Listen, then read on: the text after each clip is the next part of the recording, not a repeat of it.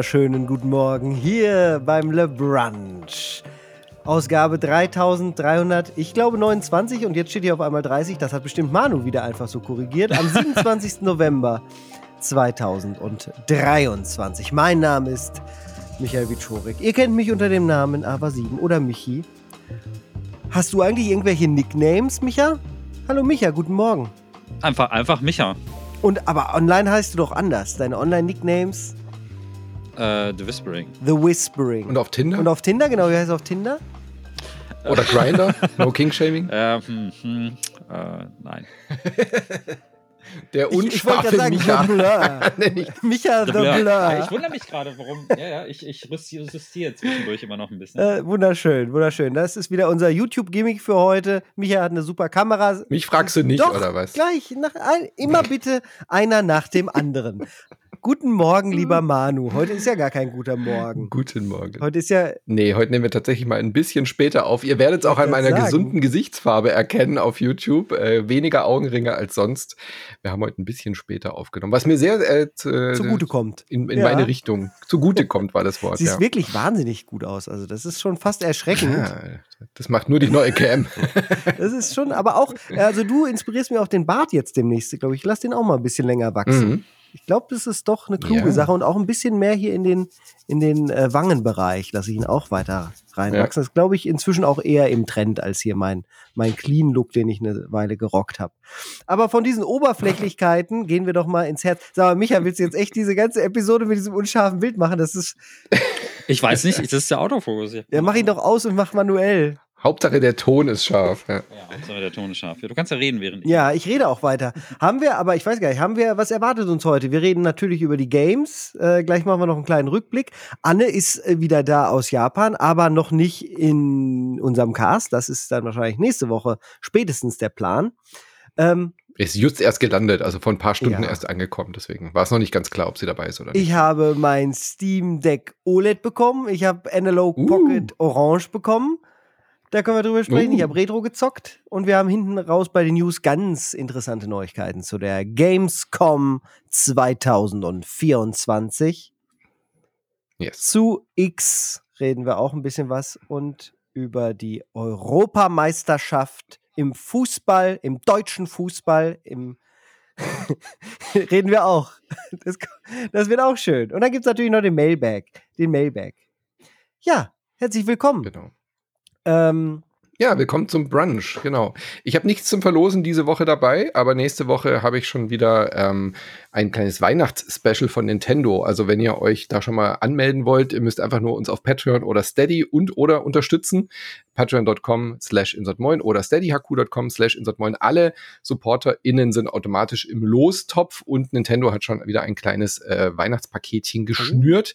Das wird dann verlost und der Controller kam an.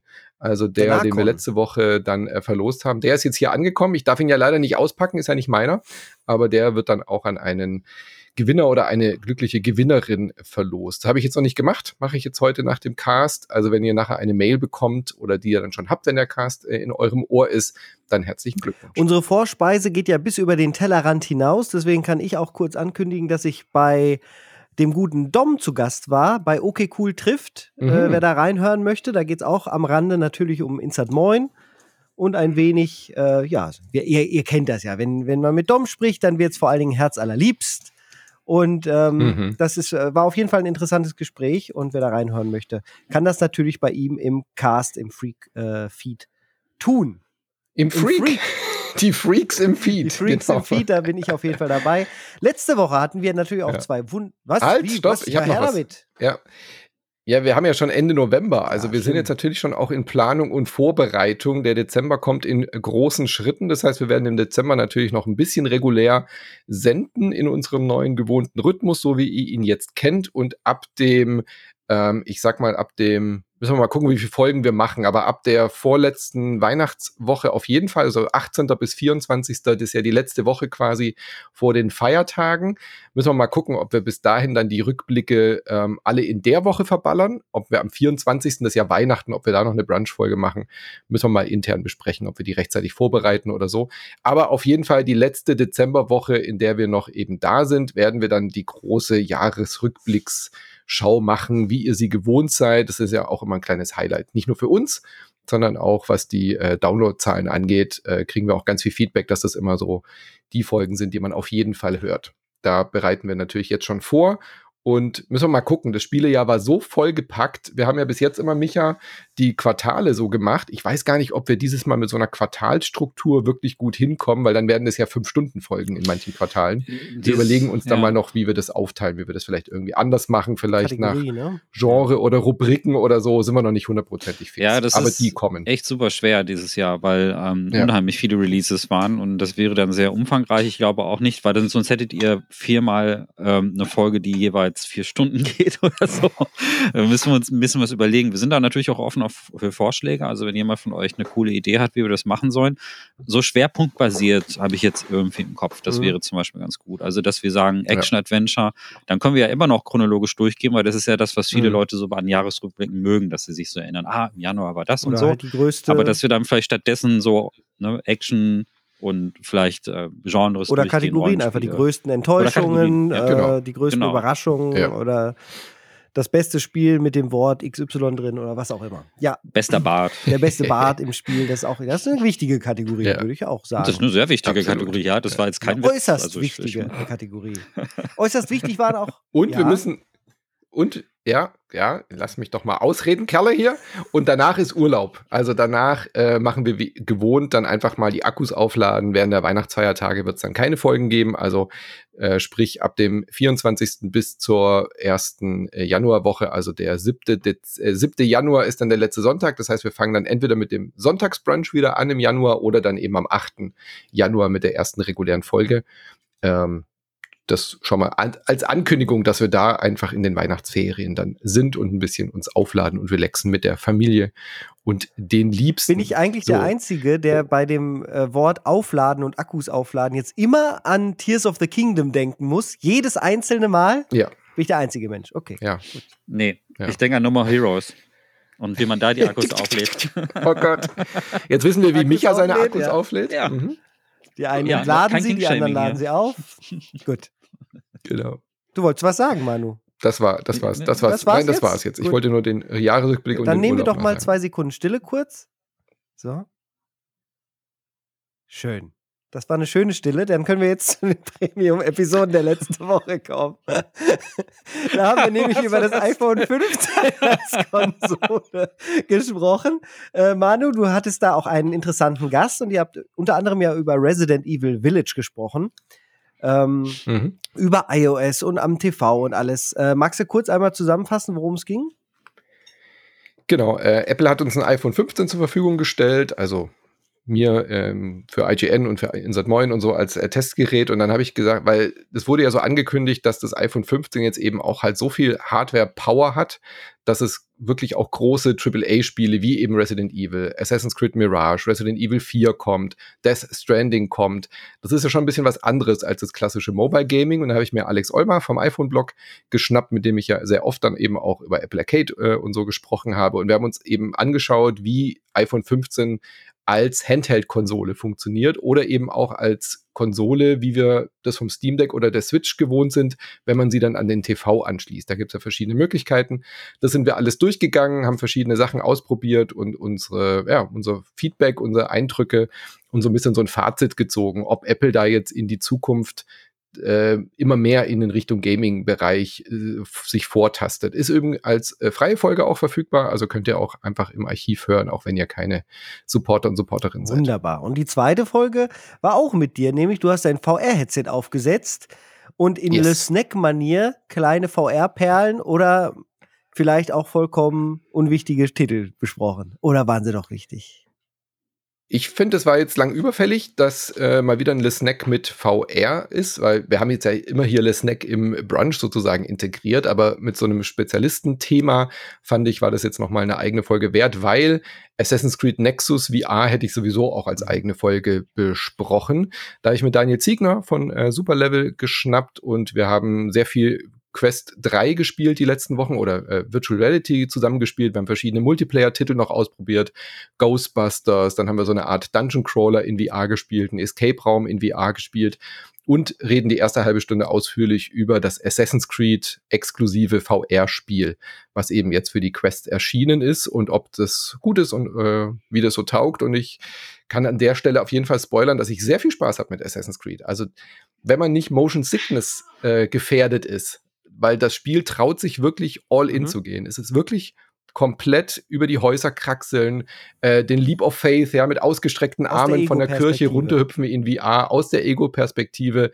Das muss man schon abkönnen. Sie haben wahnsinnig viele Usability-Features eingebaut, die dir dann eben auch solche Sachen ähm, erleichtern. Also da, du kannst hier ein Gitter einblenden lassen, du kannst hier eine virtuelle Nase als Fixpunkt einblenden lassen. Moment, du kannst Moment, einen Höhenmodus. Man kann sich eine virtuelle ja, Nase als Fixpunkt ja. einblenden du hast drei Nasengrößen, die du dir einblenden lassen kannst, dann hast du halt so, so einen Ankerpunkt. Ja. ja das hilft schon. Wenn du in VR so einen fixen Punkt hast, äh, man kennt das, wenn man äh, Autospiele in VR, dann hast du ja die Cockpit-Ansicht, das hilft gegen Motion Sickness.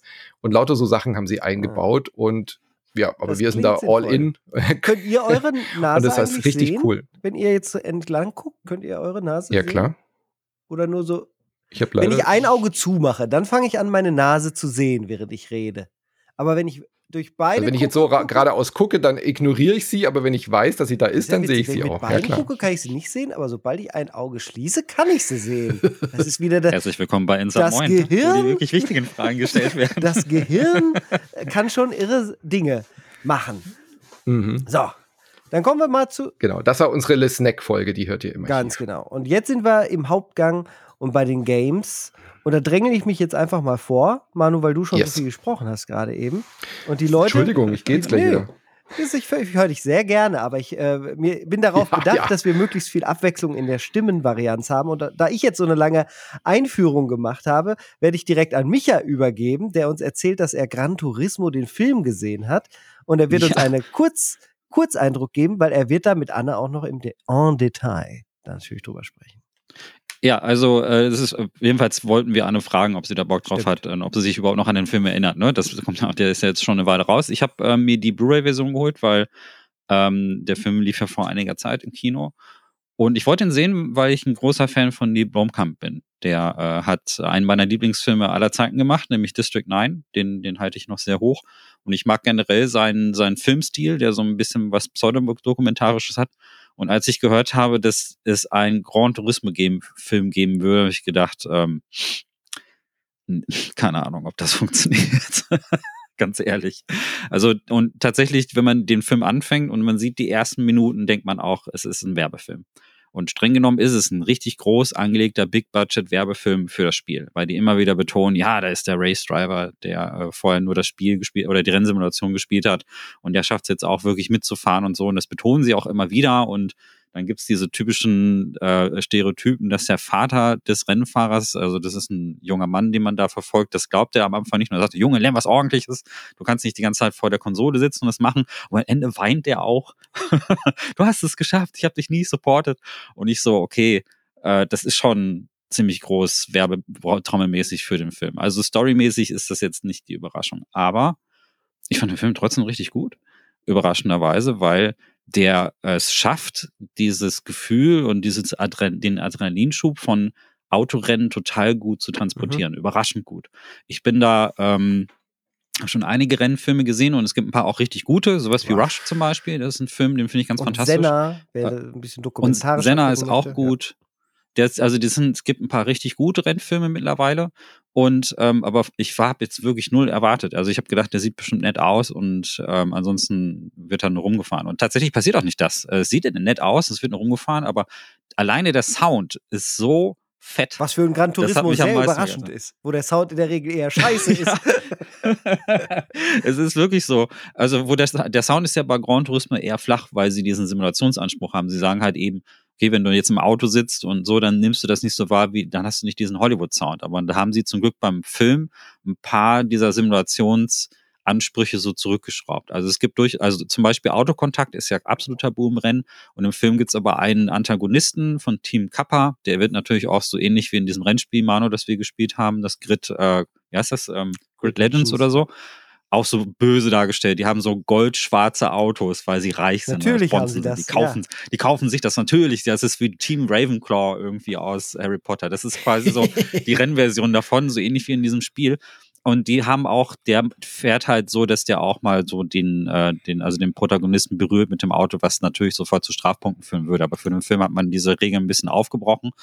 Und es funktioniert. Also ich war extrem überrascht. Richtig fetter Dollar Sound. Wer eine gute Soundanlage hat oder zumindest gute Kopfhörer, der wird sehr glücklich mit dieser, mit der Abmischung sein, weil man wirklich das Gefühl hat, ähm, dass diese Autos auch wirklich hohe, dass da richtig fette Maschinen und Motoren irgendwie drin sind. Und ich finde, das bringt sie allein durch die akustische Ebene rüber. Und was der Blomenkamp mitbringt, ist dieser dokumentarische Stil. Also diesmal ist es nicht so gritty. Also seine Filme hatten sonst immer eher so einen sehr roughen Look im Sinne von, dass du das Gefühl hast, das ist Found Footage und so. Und diesmal sind die Bilder zwar auch sehr viel Handheld, aber sehr clean. Und das sieht ein bisschen so aus wie das Intro von von Gran Turismo 7 ja, cool. im Grunde genommen. Ne? Also wenn man so diese Rennen ähm, kennt, ne? diese mhm. Rennsequenzen, die am Anfang sind. Und es fällt einem auch tatsächlich schwer in dem Film aufgrund des, der hohen Schnittfrequenz zu unterscheiden, was davon ist jetzt eigentlich gerendert mhm. und was davon ist jetzt eigentlich wirklich aufgenommen. Also da ist der Übergang so ein bisschen fließend und das hat mir gut gefallen. Und ähm, einer, also einer meiner Lieblingsschauspieler, nämlich der ähm, David Harbour, hoffentlich spreche ich den Namen richtig aus, also der Typ aus Stranger Things, der den Coppola mhm. gespielt hat, den liebe ich. Und der, der, der, der, ist so, der ist mir so sympathisch und da kommt. Das ist der Coach, oder? Der ist der Coach, der ist eigentlich ja. ein Mechaniker und er sagt direkt von Anfang an, Leute, das ist eine, die dümmste Idee, die ich je gehört habe. und du bist sofort auf seiner Seite. Also Lando Blum spielt auch mit, der spielt oh, so einen PR-Menschen. Mhm der diese Idee halt dem, dem Team Nissan vorstellt und sagt, wir müssen das machen, weil da ist eine riesen Crowd. Es gibt total viele Spiele, die Grand Turismo spielen und wenn uns das gelingt, haben wir einfach instant ein riesen Publikum. Das ist so sein Hook. Er ist der Werbemensch und äh, geht halt zu dem David äh, Harbour Charakter irgendwie, ich weiß gar nicht, wie er im Film heißt, und sagt zu ihm so, ey, das müssen wir machen. Und er sagt so, ey, das ist so dumm. Das ist so dumm. Aber er macht es trotzdem. Und äh, wie er dann so zu langsam zum Believer wird, ist gut gespielt. Und es trägt viel von diesen Charakteren. Ich finde den Hauptcharakter auch gut. Ähm, aber so die klassische Sportfilmgeschichte, oder? Underdog wird zum Star und hab, äh, aber, aber es auf ist der halt Heldenreise eben, seine Kollegen. Genau, aber es ist eben die echte Geschichte. Weil also du mhm. siehst, dass der Mensch, ähm, der da, da porträtiert wird, den gibt es ja wirklich. Der hat jetzt bis mhm. heute 200 Rennen gefahren. Also der mhm. hat genau diese, diese GT Academy, das war so damals zu Ende der PlayStation 3 kam das, glaube ich, so ungefähr von der Ära. Da hat er es auch wirklich so geschafft. Also das ist, das ist ein bisschen überdramatisiert im Film mit Unfällen und allem. Klar. Klar, sonst wäre es äh, vielleicht ein bisschen zu trocken, aber der hat bis heute 200 Rennen gefahren. Und äh, die Geschichte ist insofern mhm. echt. Also es ist, äh, es ist nur so eine kleine. Based on a true story, wie es immer so schön ja, heißt. Und ja, und diesmal stimmt es ja doch tatsächlich. Und da macht das, mhm. Produkt, das ist Produktplacement auch plötzlich Sinn, weil das ist ja auch genau das, was du, was du quasi überall mhm. siehst. Du hast also die ganzen Logos, du hast natürlich Nissan und PlayStation und so. Und was ich aber witzig finde, eine kleine Randnote ist, dass der, der Originalentwickler, also der Originalproduzent, der Mitsuguchi, ähm, der, der halt, also der Kass, äh, der, das, der das Originalspiel gemacht hat und so, mhm. der spielt sich nicht selber in einem Spiel. Also sie besuchen auch mal das Studio und das sieht nicht wirklich aus wie ein Spielstudio, das ist mhm. ein bisschen überhoben für den Film. und das ist, der wird halt dargestellt von einem Darsteller. Aber wenn ich mich nicht verguckt habe, hat er einen kleinen, kleinen Gastauftritt im Film als Sushi-Koch. Weil der Hauptcharakter dann Tokio kennenlernt, läuft so rum und er sagt so, oh, das Essen ist so super. Und dieser Typ, der da so nickt und grinst, da dachte ich, dachte, das muss der doch sein. Das muss ich noch nachgucken. Das kann gut sein. Nicht confirmed, aber das ist ganz witzig. Ich habe noch zwei ähm, Fragen, ganz wichtige videospielbezogene Fragen zu diesem Film. Ist irgendwo eine Sequenz, die ähnlich wie beim Mario Brothers Movie, dem neuen, äh, wie diese Mario Kart-Szene, wo du direkt denkst, wow, jetzt holen sie die Videospielmenschen so richtig ab, weil irgendwie eine Szene so stark an Gran Turismo und das Videospiel erinnert, dass du denkst, ja, okay, oder wie die Ego-Shooter-Szene in, in Doom. Direkt vor, in den ersten fünf Minuten. Ja? Also es gibt immer so ein, so ein Transition zwischen Rennszenen und der Szene auf der Strecke. und ähm, erklärt wird, dass diese ganzen Symbole mit Ideallinie Mhm. und die ganzen Markierungen auf Ah, der witzig, Straße, okay. dass der Fahrer das auch so sieht. Ne? Also er sagt, es Mhm. gibt dann das Endet, also das Endrennen ist Le Mans, die 24 Geil. Stunden für Le Mans, also große Schwierigkeit. Das fährt er dann mit drei anderen Fahrern, abwechselnd natürlich. Und äh, es ist so, dass er dann visualisiert, dass wie diese Ideallinien Mhm. aussehen und dann halt aber auch argumentiert, dass man dann vielleicht manchmal aus diesen Ideallinien ausbrechen muss. Typische. Gran Turismo-Szene wäre für mich ja gewesen, wenn ein Fahrer rechts an der Bande entlang schlingert und dadurch schneller durch die Kurve kommt als alle anderen Fahrer. Äh, Diese Szene ist Ja. doch hoffentlich äh, da Habt ihr- drin. Habt ihr das gesehen? Bei der das einer Daytona hat gemacht, es einer ja. Gemacht. Da hat Wirklich? es einer gemacht Ja. und ist mit Vollgas, er hat gesagt, er hat es in, auf dem N64 immer gemacht. Er lag hinten, er probiert es jetzt einfach, ist volle Karacho an die Bande und hat sich einfach über die. Bande lang schlittern lassen. Auto Ja. war futsch, aber er hat es gewonnen. Und dann hat er eben in Interviews gesagt, das hat er bei den Videospielen gelernt. Großartig.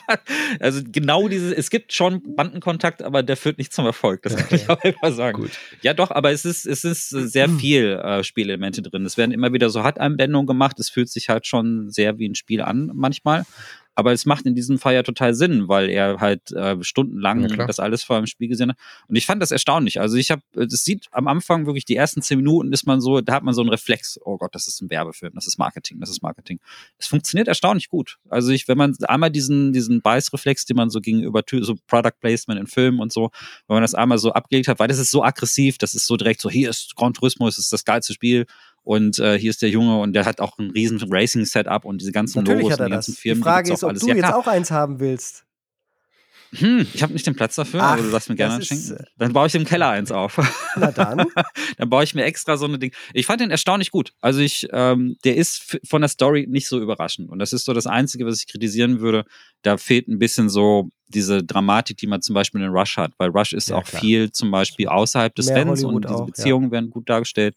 Und da gibt's aber natürlich auch ein bisschen mehr zu erzählen. Und da kommt Gran Turismo jetzt nicht hin. Aber wenn es jetzt auf die Rennstrecke geht, ey, Rennszenen cool gemacht. Also ich war extrem überrascht. Ich mochte auch diese ganzen Drohnenaufnahmen, die sie gemacht haben und so.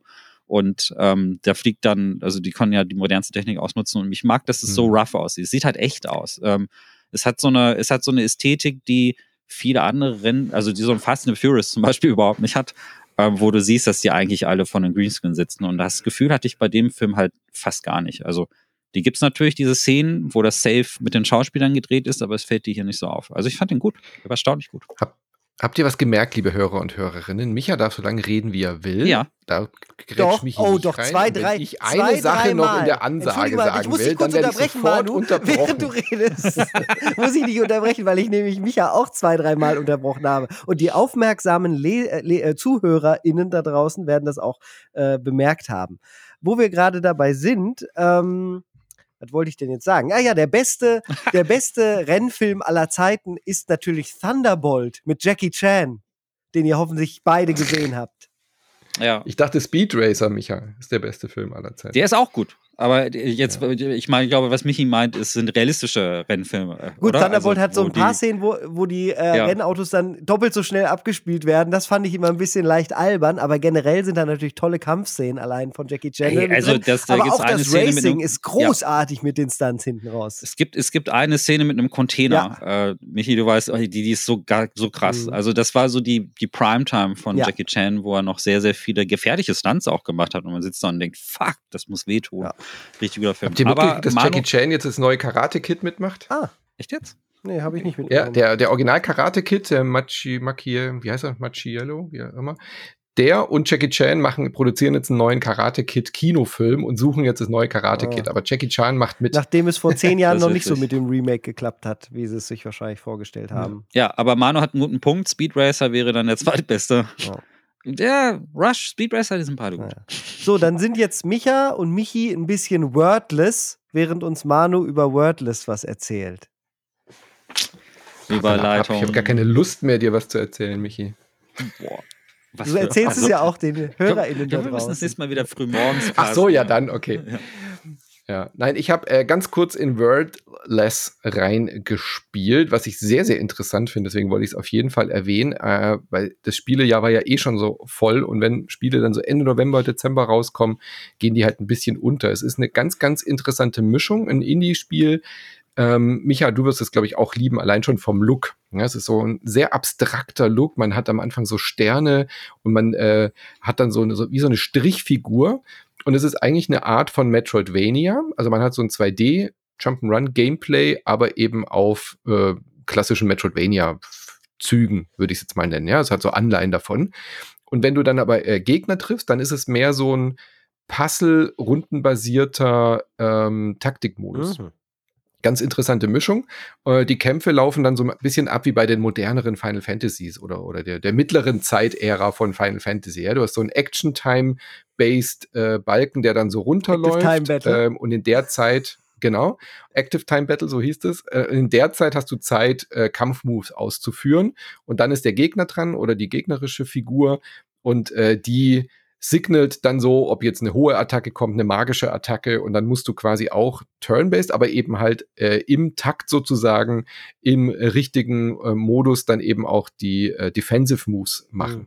Also du kannst auch gedrückt halten, wenn eine magische Attacke kommt, kannst du einfach gedrückt halten, kriegst halt ein bisschen weniger Damage oder du blockst es halt, indem du es parierst, um dann irgendwie die gegnerische Einheit aufzusaugen. Also wird dann deutlich komplexer, du hast dann auch ein Skill Tree wie bei einem äh, Metroidvania und der Look ist halt so faszinierend, ja? Es ist so so sphärisch ähm, mystisch. Du weißt nicht so richtig, was ist das für eine Welt, in der ich mich hier bewege. Es funktioniert fast alles ohne äh, Sprache, ohne Text sodass du gleichzeitig eben auch total, naja, also halt die Anleitungen sind so ein bisschen äh, textbasiert, aber die Charaktere reden mhm. nicht oder es sind keine Dialoge oder so, ja. Also dir wird keine Geschichte erzählt, sondern alles funktioniert über das Worldbuilding. Ja. Richtig cool, habe ich auf jeden Fall Lust, da weiter mich einzuarbeiten und Geheimnisse in dieser Welt zu entdecken. Ich bin noch nicht, mechanisch bin ich jetzt noch nicht so gehuckt, also es ist halt ein solides Metroidvania bisher und das Kampfsystem finde ich so, bisschen gewollt anders halt einfach so. Ja? Also ich bin da jetzt noch nicht so, dass ich sage, mega geil, aber ähm, ich will auf jeden Fall wegen der Welt weiterspielen. Und Talos Principle habe ich jetzt nicht aufgeschrieben, habe ich jetzt aber auch das kurz zweite, reingespielt, ne? da geht's mir nämlich ganz ähnlich. Das Talos Principle 2 kriegt ja unfassbare Traumkritiken und Wertungen und das habe ich reingespielt und bis jetzt muss ich sagen, ist es halt irgendwie 0815 Portal-eskes Rätselspiel. Toll. Also da fehlt mir noch so komplett. Ich, ich liebe den ersten Teil, der ist ja richtig cool. Und Talos Principle 2 fängt, ich weiß nicht, ob das noch das Tutorial quasi ist, aber ich habe jetzt irgendwie eine Stunde gespielt und mache halt nichts anderes als Standardrätsel zu lösen. Da ist noch keine mystische Welt dahinter, da ist noch kein Mysterium, okay. da ist noch keine Geschichte. Es ist halt wirklich, fühlt sich gerade an wie ein DLC mit hier sind 80 oh, Rätsel, mach das mal. Ist ja fies. Und ich weiß nicht, und ich weiß nicht, ob da jetzt noch was kommt. Also ich weiß gar nicht, ob ich es weiterspielen will jetzt nach der ersten ja, das Stunde. Das wird Micha wahrscheinlich machen. Für die, die halt das jetzt nicht sehen Rätsel. konnten. Micha hat gerade einen Oscar-verdächtigen Abtritt hier äh, hingelegt, als er gehört hat, dass Manu nicht so begeistert von Talos Principle 2 war, hat er seine Ohrhörer in die Hand genommen, in die Kamera geschmissen, äh, dabei einen schlimmen, ja, einen, einen, einen enttäuschten Ton von sich gegeben und ist aus dem Kamerabild entschwunden. Ich war ganz ja. fasziniert. Hast du es denn schon gespielt, Michi? Nee, den zweiten habe ich nicht gespielt, aber ich liebe den ersten. Ja. ja, aber der ging doch irgendwie auch spannender los, der erste Teil. Der zweite ist irgendwie recht zäh am Anfang. Mal ja, gucken. Bin ich mal, bin ich mal gespannt. Würde ich gerne natürlich spielen, aber äh zu viele Spieler. Es ist, ähm, ich erwarte aber sehr viel, weil gerade wenn man, wenn man dann halt in dem ersten Talos dann so äh, das ganze Konzept versteht und die Welt versteht, ja. wie die aufgebaut ist mit dem Turm und so, ja. das ist schon ziemlich cool. Genau. Also Eben, ich das hatte ja noch so eine Metaebene, das fehlt mir beim zweiten. Bisschen. Könnte aber natürlich sein, dass die, ähm, dass das mittlerweile, also als es rauskam, es ist ja schon einige Jahre her, und da gab es nicht so viele Spiele dieser Art. Und mittlerweile mhm. haben wir echt sehr gute äh, Puzzlespiele aus Sichtperspektive, so etwas wie ähm, Viewfinder. Ja, ja, Viewfinder ist dieses Jahr rausgekommen, ganz fantastischer Titel, Superliminal.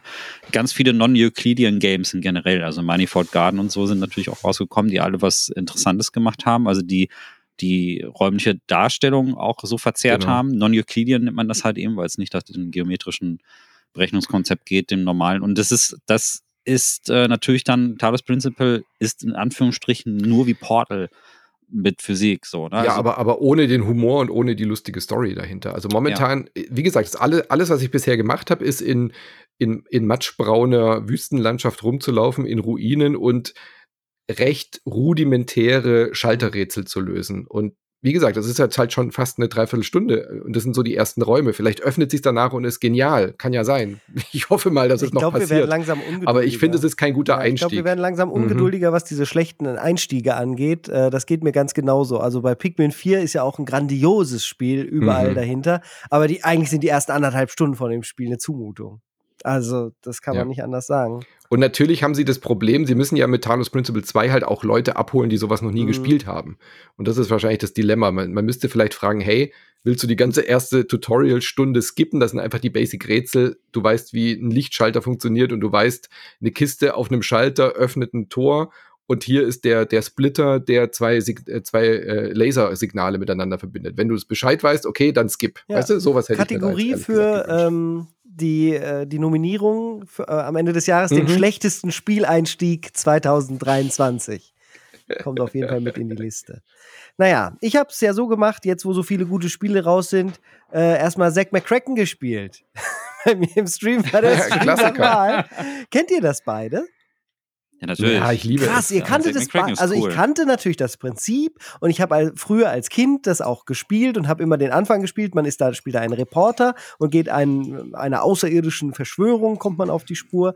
Äh, Soweit bin ich aber nie gekommen als Kind, sondern immer nur in meinem Apartment aufgewacht, einen Job gekriegt, tausend Sachen eingesammelt. Äh, in, ich ich habe es noch zum Flughafen geschafft und bis ins Flugzeug und an weiter geht meine Erinnerung überhaupt nicht. Habe ich, glaube ich, halt auch nie gespielt. Vielleicht irgendwo noch wild rumgeflogen, weil das Spiel doch, halt. Doch, da gibt es doch noch die Kannibalen ja, und so. Weil das Spiel ja. halt so wahnsinnig viele äh, Dead Ends hat. Und das ist ein Prinzip, ähm, ja. was, was ich auch damals schon immer sch schrecklich und schlimm fand. Man hat also eine Cash-Card, also Geld ist limitiert. Und mhm. äh, wenn man nicht gerade im Lotto gewinnt, was man dann später im Spielverlauf wohl machen kann, äh, dann hat man halt irgendwann kein Geld mehr, um zu reisen und kann dann schön von ja. vorne das Adventure anfangen. Das ist so, als würde man Monkey Island spielen und irgendwie bis kurz vors Boot kommen und dann sagt einem das Spiel, ja, nee, mhm. du hast, äh, ja, keine Ahnung, äh, oder ertrinkst ja auch, das geht ja sogar da äh, kurz bevor es losgeht, dann Richtung Monkey Island. Aber ähm, ja, es gibt da Tode in dem Spiel, man kann zu Tode stürzen, aber nicht so viele wie in King's mhm. Quest oder was.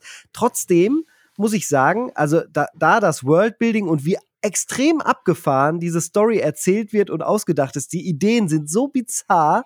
Äh, ist schon etwas, was man, finde ich, erlebt haben sollte. Von daher bin ich da sehr dankbar, dass es mir als Stream nach Wahl auf die Fahne geschrieben wurde und ich da jetzt meinen Horizont mhm. nochmal erweitern konnte. Zack McCracken doch ist was, was man mal Hast du jetzt durchgespielt? Ich bin Stream? halb durch und werde die andere Hälfte dann auch noch machen. Also ich habe jetzt gerade okay. äh, den be besagten Lottogewinn äh, und mhm. kann jetzt wieder reisen und habe auch die Aufteilung, das wusste ich zum Beispiel auch nicht, dass man halt vier Charaktere spielt beziehungsweise ich habe jetzt Annie und den Zack halt gespielt äh, und, und mich da befreit, einmal aus dem Gefängnis.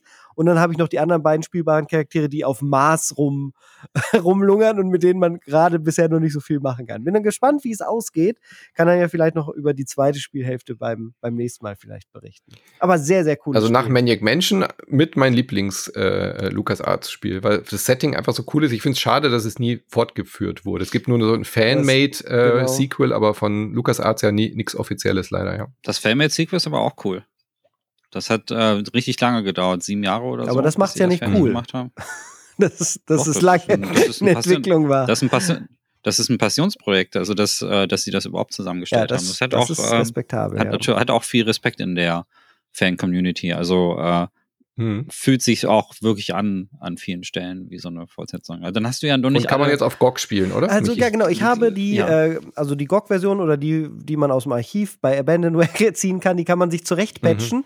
und dann zur FM Towns-Version machen. Das heißt, ich spiele die grafisch beste Version, die FM Towns-Version. Das war so ein äh, japanischer Heimcomputer von früher mit dem besten Sound und bester mhm. Grafik, aber den deutschen Texten den überarbeiten arbeiteten. Da gibt es so eine mhm. Fanpage. Äh, das lässt man drüber laufen und dann spielt man das Ganze einfach in Scum WM. Und das macht richtig äh, Spaß, das nochmal zu machen. Ich muss aber auch dazu sagen, ohne die viele Hilfestellung würde ich jetzt gerade ja, halt immer noch schwer. vielleicht bei, dem, der, bei der dritten Örtlichkeit stecken, beziehungsweise hätte das Rätsel im Flugzeug zum Beispiel auch nie geschafft, weil ich auf dieses das ist halt Pixel-Peeping. Du musst mit dem, was ist, einmal über jeden einzelnen Pixel, der dir dargestellt ist, gehen, um zu gucken, was noch ein Objekt ist, was, mit dem du interagieren kannst. Und das ist auch was, das war halt immer schlecht. Das ist jetzt nicht besser geworden. Das, das da habe ich auch keine Nostalgie vor, für, das ist einfach bescheuert. Mhm. da hätte ich, hätte ich keine Geduld zu. Also da wär, hätte ich heutzutage nicht mehr weitergespielt, weil es genügend Adventures gibt, die das halt besser machen. Tab gedrückt halten und gucken, mit was kann ich interagieren und das Ding ist äh, geritzt. Es ist ja auch keine schöne Aufgabe, pixelmäßig was abzusuchen. Also. Ja, habe ich damals auch noch schon nicht verstanden, warum sie das Genau, so es ist ja nicht haben. so, dass es da nicht auch die Möglichkeit gab, Sachen irgendwie zu ja. highlighten. Ne? Das wäre gar kein Problem gewesen. Vielleicht wäre man dann zu schnell durch gewesen, das kann natürlich auch sein. Und die Faszination und Zeit waren damals ja so anders. So, äh, wo ich Zack McCracken auch hätte drauf spielen können, was ich nicht gemacht habe, ist auf dem Steam Deck in der OLED-Edition. Habt ihr irgendwelche Fragen an mich? Dann würde ich die erstmal vorstellen, nach meinem Monolog, bevor ich euch sage, welche Spiele ich alle ausprobiert habe schon und wie begeistert ich bin. Naja, hattest du jetzt einen direkten ja. Vergleich? Also du hast das Steam Deck schon mal auch in ja, der Hand Ja, ich habe sogar alte, einen direkten oder? Vergleich Im jetzt Büro. gehabt, weil ich halt jemanden ja. kenne, der ein Standard äh, Steam Deck hat und wir okay. haben dann ein bisschen rumgespielt und äh, Vergleiche halt gemacht. Ich habe die OLED-Version. Ja, wie viel geiler ist es? Sehr viel geiler. Sehr viel geiler empfinde ich es, weil ich natürlich auch so ein, wie, ja, ich bin so ein OLED-Narr. Also auch die Switch OLED ist für mich halt ein richtig krasses, gutes Upgrade gewesen, mm, auch wenn ich kaum gut, mobil spiele äh, wenn ich jetzt halt die Wahl hätte oder halt eins wirklich mitnehmen müsste, wäre es halt immer die OLED. Und ich finde auch die Bildschirmgröße so viel angenehmer. Das ist was, was mich visuell richtig mhm. gestört hat, was ich ästhetisch einfach nicht schön, als schön empfand. Den dicken Bildschirmrand bei der Original Switch und auch den dicken Bildschirmrand bei mhm. der beim Steam Deck in der normalen Version. Der sieht einfach so aus als das Display ist ja nicht größer, genau. es ist einfach nur weniger Fläche Richtig, schwarz, genau. Oder? Jetzt hast du einen ganz dünnen okay. Rand und halt ein äh, leicht vergrößertes äh, Display mhm. äh, und der OLED-Bildschirm ist der Hammer. Äh, das ist ja der erste mhm. Handheld, der mit, der auch mit dieser Helligkeit äh, mit der Peak Brightness rankommt und die, äh, die ganzen HDR-Spiele, die es halt gibt, du kannst darauf ja Miles Morales spielen, Horizon Zero Dawn, Ratchet Clank, mhm. Rift Apart, sind halt drei Spiele, die dann auf einmal ohne Windows und viel besser optimiert mit HDR quasi über Linux und Proton halt da drauf laufen. Das ist un effing fassbar für mich, dass ich Windows-Spiele auf einem mhm. auf einem Hand Linux Handheld spiele und be eine bessere HDR Erfahrung habe, eine optimierte vor allen Dingen, als auf meinem Gaming PC Monitor mit mhm. Windows und allem drum und dran. Das ist unglaublich. Und ich kriege ganz starke Vibes irgendwie, äh, so als wäre das so ein bisschen für mich der Nachfolger zur PlayStation Vita. Und das ist natürlich ein unfassbarer mhm. Sprung, wenn man das. Ja, mit, bei den drei Spielen natürlich auch total PlayStation-Feeling, ja, ja, klar. Genau. ähm, einmal das und äh, da ist es so toll, sich vorzustellen, äh, bei der Vita zu jetzt, ne, da liegen 15 Jahre kurz dazwischen, aber was Boah. für ein unfassbarer Sprung halt im Mobile Gadget Market ist, da ist der Vergleich bei den Heimkonsolen ja ein Pups gegen. Ja. Ähm, ja.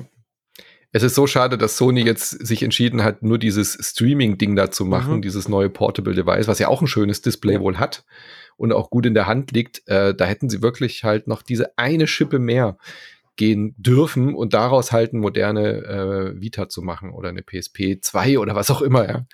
Also PlayStation Portable wäre doch jetzt genau die richtige Zeit nach dem Erfolg. Vor allen Dingen ist das halt so krass, weil ich glaube, ich bin nicht der Einzige, der genau diese PlayStation-Hits jetzt unterwegs auf einmal mitspielt und irgendwie ja, ja, hat ja. jetzt Valve halt den Portable für Sony gebaut. Das ist so schon ein bisschen weird auf eine Art. Ähm, und was mich natürlich total Witzig, umhaut, jetzt wo ich das erste Mal wirklich auch ein Besitzer von einem Steam Deck bin, halt, und das ist aber wahrscheinlich auch was, okay, geht ja wahrscheinlich jedem so, weil die Steam-Sales immer so krass sind, aber meine Steam-Library ist natürlich unfassbar lang.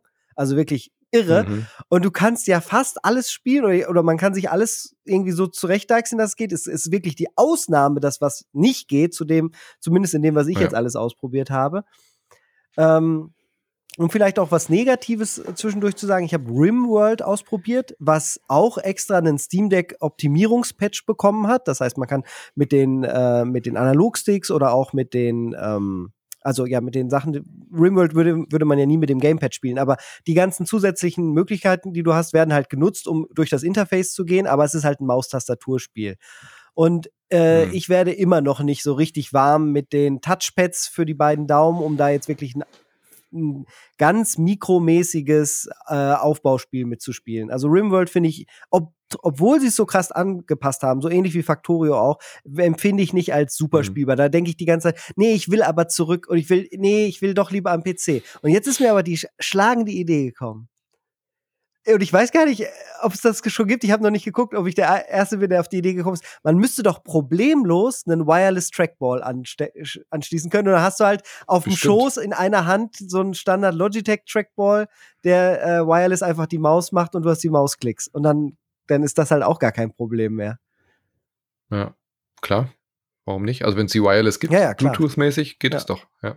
Also das äh, ist etwas, was ich mir, es wird, glaube ich, mein erstes und einziges Accessoire, weil ansonsten bin ich super happy damit. Ich habe nicht das Gefühl, mhm. ähm, dass ich einen Grip oder so brauche. Gut, in der Hand lag er sowieso schon. Allgemein bin ich immer noch kritisch gegenüber den ähm, Face-Buttons. Die finde ich, drücken sich einfach definitiv schlechter als jeder PlayStation oder Xbox Controller. Da mhm. merke ich einen Unterschied. Die Schulterknöpfe finde ich dagegen sehr, sehr gut. Also die haben einen richtig tollen mechanischen mhm. Klick, aber die Face-Buttons finde ich nicht so klasse. Und Lüfter und so, bist du gut mit klargekommen oder stört, stört sich auch? Er ist, er ist ja leicht leiser, man hört ihn immer noch. Also da war die Berichterstattung im hm. Vornherein vielleicht ein bisschen zu hypig.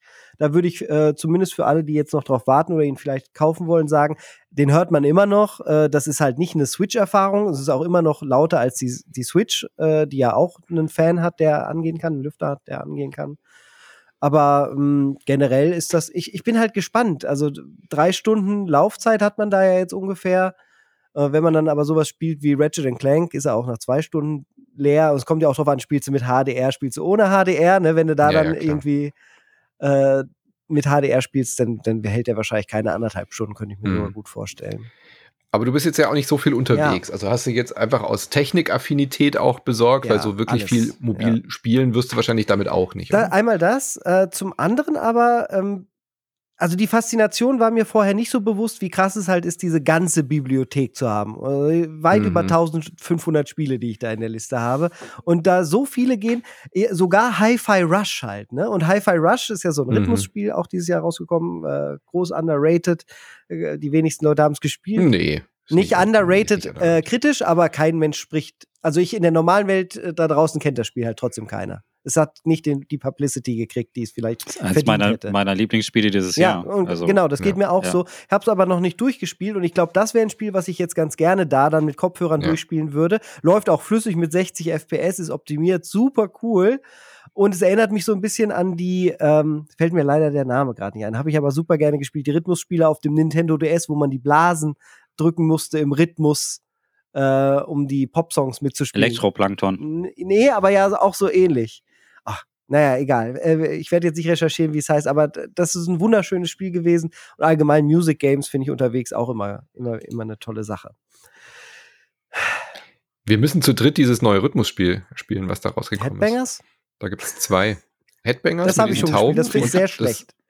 Headbangers ist. Und das andere Ach, ist so ein äh, Arcade-Game, wo man auch rhythmusbasiert irgendwas machen muss. Schicke ich euch nachher mal den ah, Link. Ja.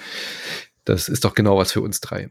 Genau. Ähm, also da verstehe ich den Use Case, OLED auch faszinierend. Ähm, Micha, du hast noch nicht Zugriff gehabt jetzt auf das PlayStation-Ding, auf dieses ähm, tragbare Ding, weil da verstehe ich den Use Case überhaupt gar nicht. Wer ich, soll sich denn dafür ja, interessieren? Ich hätte den Use Case, weil, weil in meinem Haushalt gibt's, ähm, also meine Partnerin ist die ganze Zeit am Anime gucken. und wenn die Simulcasts auf Crunchyroll rauskommen, dann müssen die halt auch geguckt werden. Und das wäre dann einfach der, also ich habe auch Alternativen, ich könnte auch woanders dann halt irgendwie am Rechner oder so sitzen und natürlich Steam zocken, aber wenn du jetzt gerade die Playstation benutzen willst, die am selben Fernseher angeschlossen ist, dann wäre das Ding schon ganz praktisch. Ähm, du kannst es ja theoretisch alles mit dem Tablet machen. Ähm, das ist wirklich Komfort und ich denke, das ist ein totaler Luxusartikel für die größten PlayStation-Fans, genau. ist mein ja, Eindruck von ja, außen. So ich habe trotzdem mal, ich habe trotzdem mal halt angefragt. Ähm, ich habe bisher noch keine Antwort erhalten, keine Ahnung, ob es klappt. Wenn aber eine Muster reinkommen sollte, dann würde ich euch ganz gerne mal eine Eindrücke schildern, weil der Use Case wäre hier tatsächlich hier. Und ähm, qualitativ scheint es auch ganz ich, gut zu sein. So ist es nicht. Es ist halt scheint, nur also, eine sehr spitze Zielgruppe für das Produkt. Ja. Es ist halt dieses, mhm. dieser Grip überzeugt mich halt. Ne? Also ich habe gehört, der, der Bildschirm ist okay, der macht sein Ding so. Es ist jetzt nicht sensationell, aber es ist okay.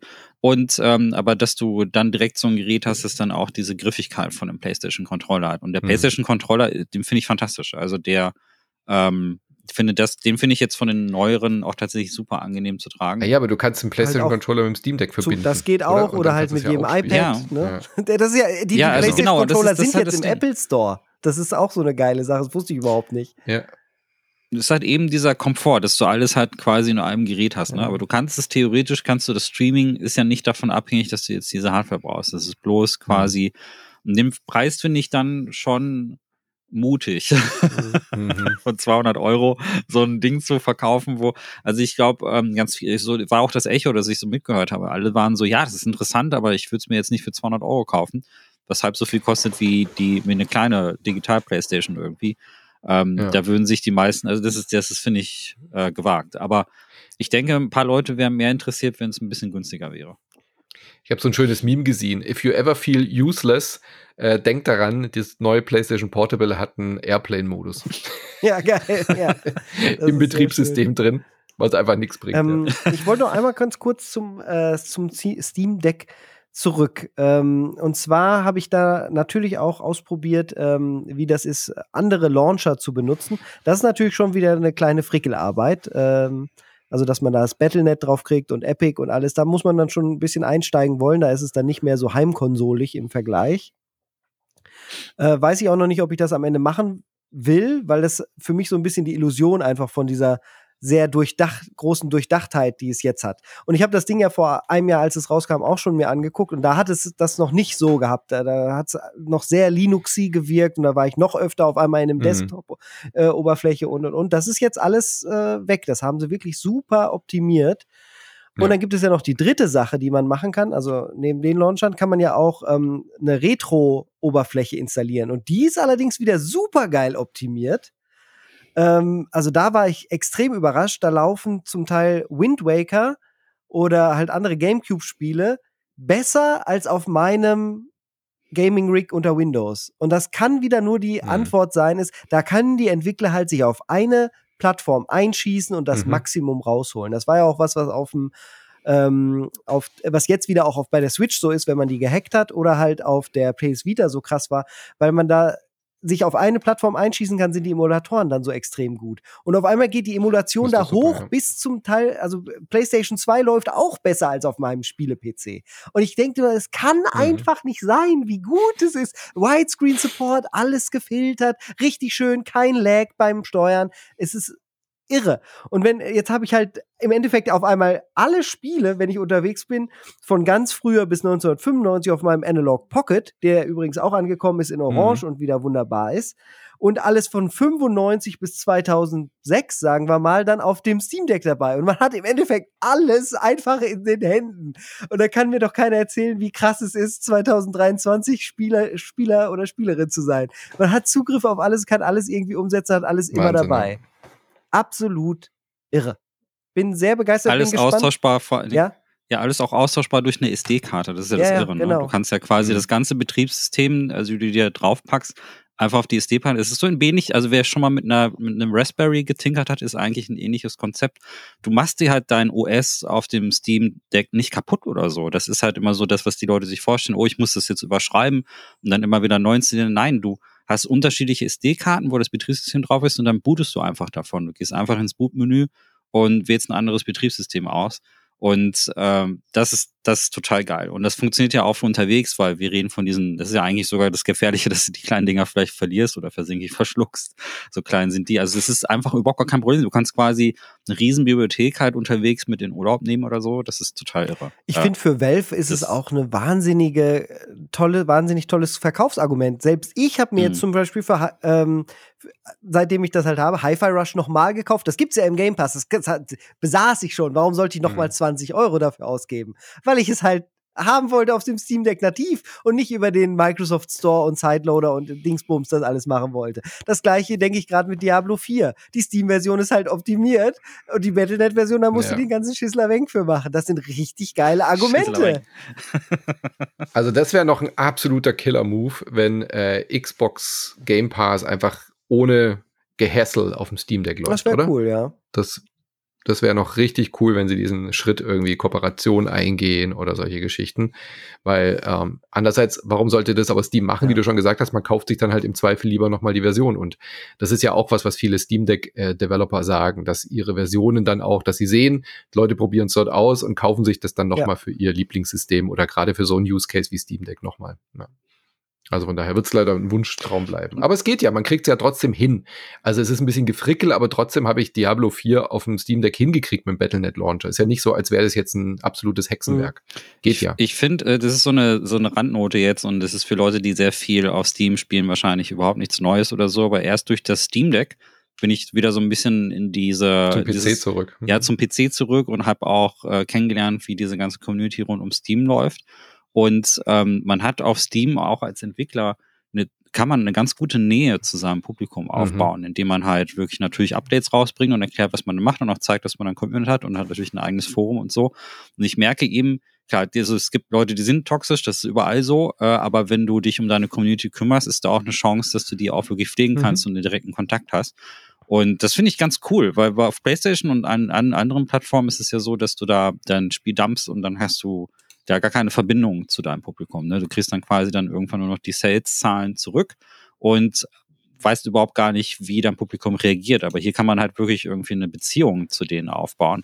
Und das ist auf längere Sicht wirklich äh, wahrscheinlich sehr, sehr cool für so kleinere Entwickler, die sich da, da wirklich so eine kleine Fanbase aufbauen. Also auch vor allen Dingen Hyper Rush ist ein gutes Beispiel. Ich habe, ähm, als ich auf die Steam-Seite gegangen bin, habe ich festgestellt, dass die Entwickler halt bis zum, bis zum Sommer jedenfalls noch einige Updates rausgehauen haben mit so ein paar Sachen ähm, und auch wirklich viele, viele kleine Verbesserungen eingebaut haben. Und auf der Konsole kriegst du das mit, nicht mit, ne? Du machst die an, dann geht der Download an, das ist irgend so ein Ding, du sagst, ja, ja, ja, ich will das Spiel jetzt einfach starten.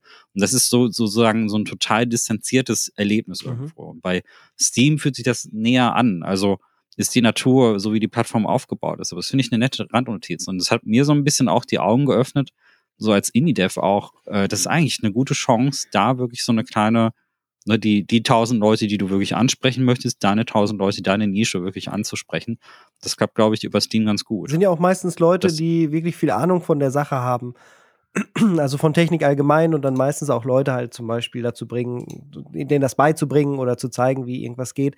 Das sollte man vielleicht mhm. noch dazu sagen. Die Sachen, die halt nicht direkt optimiert sind oder angefasst wurden, auch gerade ältere Sachen, da muss man halt hier und da noch wirklich in die Einstellungen gehen und dann nochmal mit der Framerate und den und den Effekt aus und anmachen aber das ist auch wieder was, das macht mir ja sogar äh, super viel Spaß. Ich habe ja schon mal mhm. erzählt, ich habe Dark Souls auf dem Intel MacBook mit dem internen Intel-Grafikchip auf einem Fernseher, externes Display in 640 x 360 reingezoomt äh, gespielt, weil es nur so flüssig lief. Und so nach dem Motto kannst du halt auch mit dem Steam Deck die Sachen runter optimieren und so eine minimal gerade so äh, spielbare flüssige 40 FPS-Erfahrung dir dann zurecht basteln. Und wenn du sie dann einmal hast, äh, macht das halt genauso viel Spaß oder ist halt auch irgendwie befriedigend. Auch Red Dead Redemption habe ich mir jetzt halt gerade zwei, den zweiten Teil, habe ich mir auf ähm, so zwischen 35 und 40 FPS zu, zu hin, zurechtgebastelt und ganz individuell gemacht.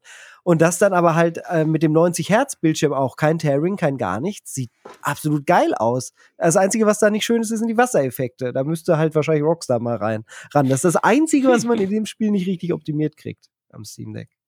Ja, das ist echt cool. Ja, ich mag, ich mag halt auch, wenn ich das Steam Deck aufmache und im Menü bin, dass ich dann auch direkt sehe, was gibt's für Neuerungen, was ist da jetzt gerade passiert und so. Und das ist viel angenehmer. Ich finde, das können sich die, das hat Valve wirklich hinbekommen. Das ist ja eine Mammutaufgabe. Diese, der, also PC ist ja wieder Westen. Und äh, das ist halt nicht sortiert und auch nicht reglementiert. Und das ist klar, weil die Zertifizierungsprozesse sind bei Sony und bei Microsoft für die Konsolen und auch natürlich bei Nintendo sehr streng und man muss sehr viele Auflagen einhalten und so. Und das, äh, und dass das Steam es halt geschafft hat, das Ganze so unter einen Hut zu bringen und das einigermaßen sortiert aussieht und dann sogar dieses Community-Gefühl schafft. So, du loggst dich ein und siehst sofort, was deine Communities irgendwie machen, was da so passiert ist und so, was für Updates da kommen. Das finde ich echt angenehm. Also das, das hat mich überrascht. Ähm, da hat man so in dieser Form, gibt es das ansonsten auf dem PC vielleicht noch bei Itch irgendwie, da sind die alle, da sind die Leute auch weniger toxisch, weil da ist der Support ein anderer. Die Leute wissen alle, dass es meist. Mhm. Itch.io, genau. Da sind die, da sind die Leute haben größeren, also du liest da selten richtig schlechte Kritiken zu den Spielen, mhm. weil die meisten Leute wissen, dass es halt eben Solo-Artists sind und viele das auch hobbymäßig machen. Da sind die Ansprüche bei Steam natürlich höher, weil das verkauft wird, auch für höhere Preise. Aber ich finde das geil. Also ich habe ich hab wirklich Spaß daran. Die ersten fünf Minuten Steam Deck anzumachen, erstmal zu scrollen, zu gucken, was ist da an Updates drin. Manchmal sehe ich da irgendein Update und denke so, ah, da kannst du in dieses Spiel kannst du noch mal reingucken. Manchmal wirst du auch dran erinnert, mhm. dass du dieses Spiel vor einem halben Jahr oder so gekauft hast und dann hast du aus irgendeinem Grund nicht weitergespielt und dann kommt irgendein Update raus. Und das meine ich halt eben als Entwickler kannst du dann halt nach einer Zeit dann auch einfach dein Ding wieder ins Gespräch bringen. Einfach nur, weil eine Newsmeldung mhm. aufklappt, dass du irgendein neues Feature oder irgendeine, auch kleine Verbesserungen ist immer. Ich, äh, ähm, letztes Jahr war äh, zum Beispiel das Lunastist oder wie das hieß, ähm, dieser Plattformer kam heraus, den habe ich sehr gelobt. Da kam es ständig über das Laufe, über das ganze Jahr kamen immer so kleinere Updates raus, hier ein neues Kostüm oder wir haben einen neuen Modus eingebaut und so. Und das hat mich halt dazu gebracht, das immer wieder zwischendurch mal zu spielen. Und das ist ein gutes Zeichen. Einmal das und es ist natürlich eine viel fokussiertere Erfahrung auch. Wenn du dich auf die Couch hm. setzt und das Steam Deck anmachst, bist du halt auf Games aus und siehst nur die Games. Wenn du das gleiche am PC genau. machst, hast du nebenbei schon YouTube offen äh, irgendwie noch ein Browserfenster gleichzeitig offen, Discord auf, bist am Chatten. Das ist einfach eine Multitasking-Erfahrung. Und wenn du das Steam Deck machst, bist du da, weil du da zocken willst. Und dann setzt du dich genau. natürlich mit dem Thema auch viel intensiver auseinander. Und das ist, glaube ich, der große Unterschied. Allein, dass da Baldur's Gate 3 jetzt auch drauf ist und ich da Baldur's Gate 3 halt zwischendurch ja. weiterspielen kann, es dann automatisch gesynkt wird und ich dann abends auch wieder. Die Cloud. Das, unglaublich. das soll ganz gut sein, ja. habe ich gehört, der, das Spiel, die, oder? Der so, Cloud Safe. Ist auch so ein bisschen underrated. Ohne Scheiß. Der, der Cloud Safe, für den du nicht mal Geld bezahlen ja. musst. Hallo das Sony, hallo ja. Sony, ne? Ja. Also das ist wirklich, das ist richtig, das ist eins der besten, das ist ein Killer-Feature, dass du, lass, klar, dass du das alles synchronisiert Lass uns wird. da noch ganz Mega. kurz bitte drüber sprechen. Also ich weiß nicht, wie es euch geht. Ich will da jetzt auch äh, niemandem irgendwie querkommen. Aber generell hat meiner Meinung nach Microsoft nicht den besten Job gemacht in den letzten 15 Jahren, was PC-Gaming angeht. Der Microsoft Store ist immer noch eine Zumutung. Das Games for Windows Live-Ding, da brauchen wir gar nicht mit anfangen. Das geht zwar vieles in die richtige Richtung mit Windows, das ist alles brauchbar aber ich, ist es nicht so, dass ich mich auf Windows freue, wie ich mich zum Beispiel darauf freue, irgendwie eine Konsole anzumachen oder macOS zu nutzen. Das ist alles was ganz anderes. Das ist besser geworden, aber generell ist das eine richtig wichtige Bewegung eigentlich, dass wir da das Spielfeld halt auch nicht Microsoft komplett als, als Spielergemeinschaft da draußen überlassen, weil da nicht die Energie drin steckt, die wir, die wir eigentlich verdienen. Äh, das, das nimmt Valve halt viel, viel besser auf. Und von daher bin ich echt froh, dass die da Kontra geben und jetzt eine Alternative aufbauen, die halt ohne Microsoft Windows funktioniert. Weil ich glaube, Microsoft Windows und Games ist eigentlich nicht eine glückliche Partnerschaft.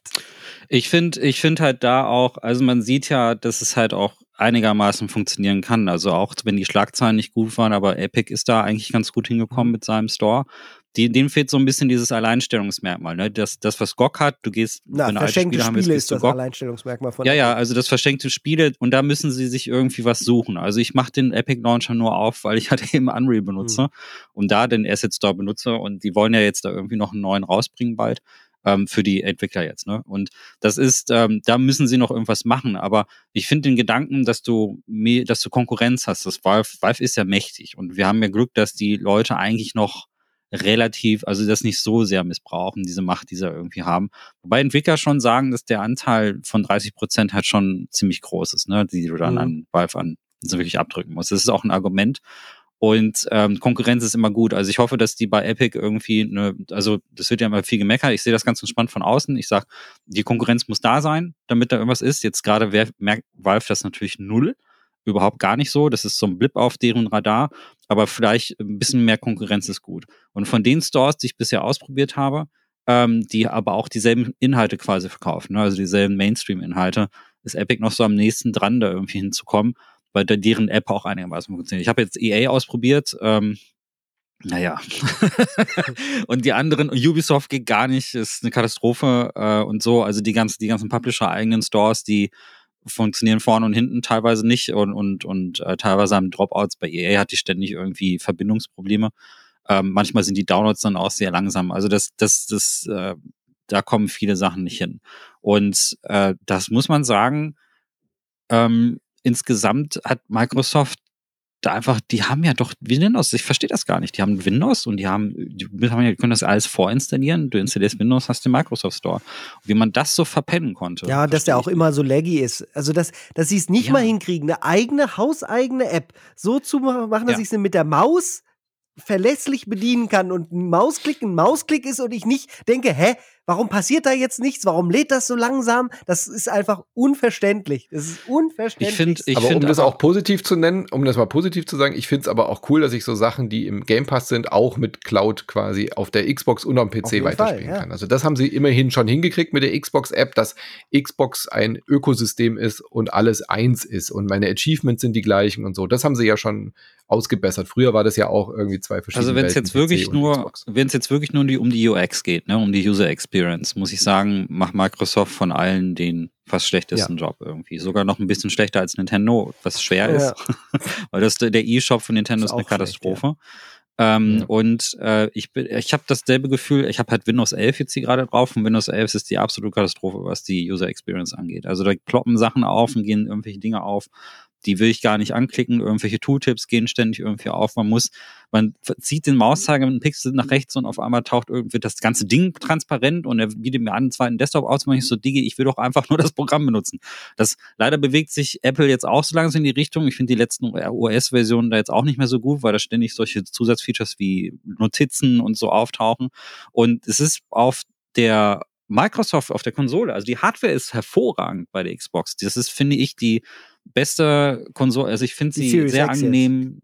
Series Mhm. X ist fantastisch. Ich finde, mach auch DS, ist alles super. Problem ist nur, dadurch, dass sie alle drei, vier Jahre erstmal das ganze Ding austauschen, die ganze OS, die Oberfläche austauschen, kannst du dich erstmal nicht an irgendwas gewöhnen.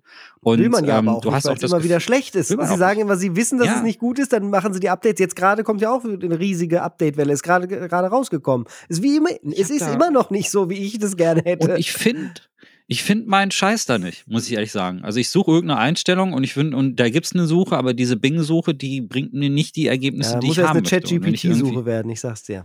Gut, Ja, aber was muss dann, es ist, es ist groß, ja, also nur mal so und ich glaube und deswegen um dann nochmal die Kurve Ja. zu kriegen, ich wundert mich nicht, dass sie diesen Store auch nicht hinkriegen, Ja, weil, weil das ist halt eben, also man kann ja viel über über Valve sagen, aber sie wissen halt einfach ganz genau, äh, wann zu viel und wann zu wenig ist und eigentlich von der Oberfläche betrachtet, du guckst dir Steam an und denkst, das kann, dürfte eigentlich gar nicht funktionieren, viel zu viele Details, viel zu viel Text und viel zu viele Wörter.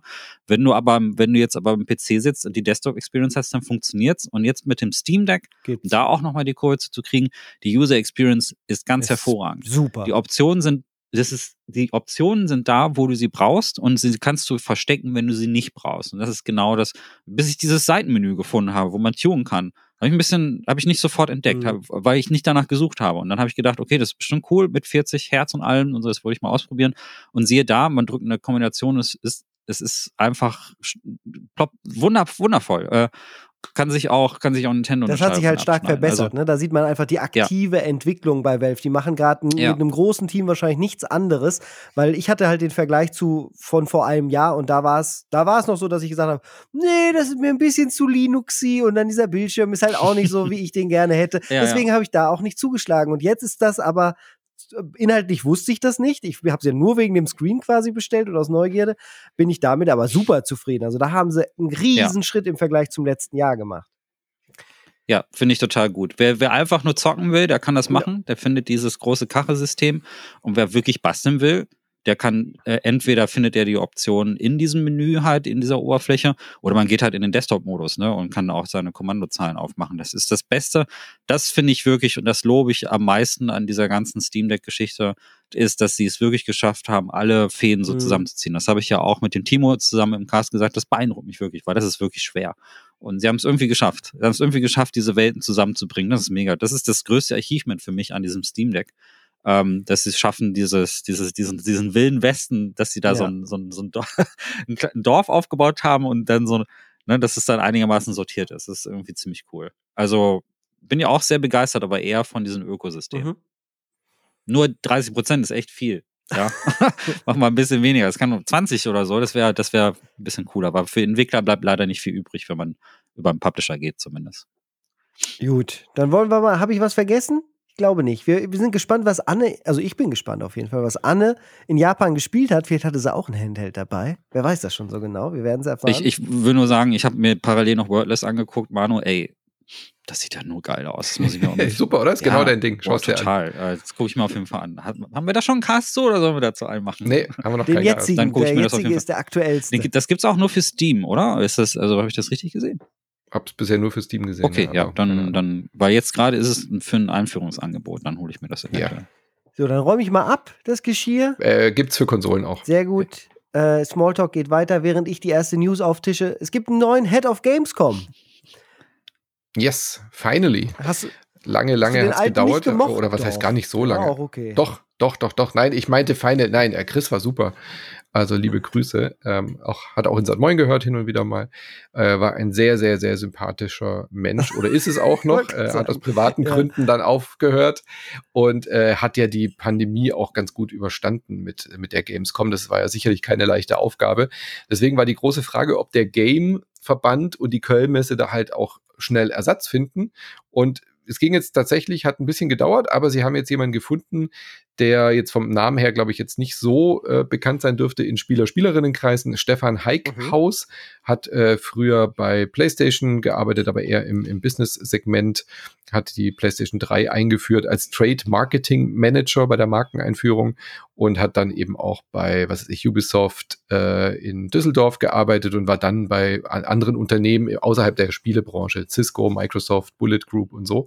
Und den haben sie jetzt wohl gewonnen, die Gamescom zu ich bin leiten einmal ganz, bin, äh, bin einmal ganz kurz Stefan Heikhaus. Ja, ich, mhm. ja. Ich, ich freue mich riesig auf die Chance, in dieser verantwortungsvollen Position an der Weiterentwicklung der Gamescom, dem weltgrößten Games-Event, arbeiten zu können. Die Gamescom setzt nicht nur für die dynamische Games-Branche immer wieder neue Maßstäbe, sondern ist ein herausragendes Event Format, das weltweit auch von anderen Branchen stark beachtet wird. Denn auch bei einem digitalen Medium wie Games sind Events wie die Gamescom, bei der sich alle von den Fachbesuchenden bis hin zur Community treffen von enormer Bedeutung. Da ist, sticht für mich in diesen äh, einleitenden Worten, die äh, für ihn wohl PR, aus PR-Sicht am wichtigsten waren, das Wort Event. sehr, sehr wichtig. Ne? Ja, also da wird der Event-Charakter wohl äh, demnächst auch ausgebaut. Ich denke, er hat das Ganze schon als ja. Business sehr erkannt. Ob er selbst jetzt mal ein Videospiel gespielt hat, weiß ich nicht, ist aber eigentlich für die Position auch nicht so relevant. Hauptsache, er kriegt das gut zusammengebunden. Von daher wünsche ich ihm da viel Erfolg bei, dem, dem Stefan mhm. Heikhaus. Und ähm, eine erste Änderung wurde ja auch schon bekannt gegeben. Fast im ja, gleichen. und das äh, ja. hat mich sehr positiv gestimmt. Äh, ich hatte es auch schon vermutet. Die Gamescom hat letztes Jahr ja uns auch schon angesprochen. Ähm, ich war mit denen auch schon in Kontakt, weil ich bin ja bei der Spiel des Jahres Jury bei den Brettspielen. Und da war schon das erste Vorfühlen, dass sie gefragt haben, ob wir als Spiel des Jahresverein nicht dort auch äh, auftreten wollen, um Brettspiele zu repräsentieren. Äh, Ravensburger war da mit ihrem Trading Card Game.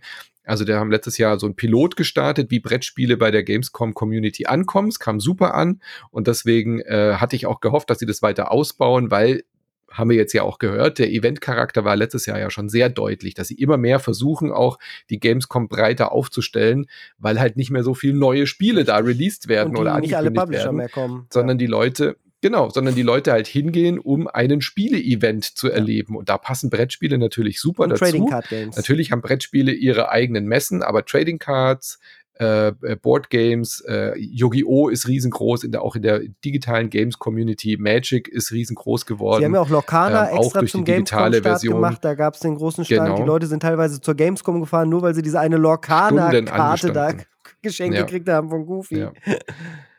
Und das bauen sie jetzt weiter aus und gründen quasi so, wie sie bei der Indie Arena das auch mhm. gemacht haben. Also äh, nachdem die Indie Arena Booth so erfolgreich war, gab es ja dann auch die Home of Indies als eigene Halle. Es gibt die Familienhalle, es gibt die Merch-Halle, die immer weiter ausgebaut wurden. Und deswegen haben sie jetzt gesagt, sie gründen jetzt eine was Board and, Cards, Board Cards and Card and Board Bereich.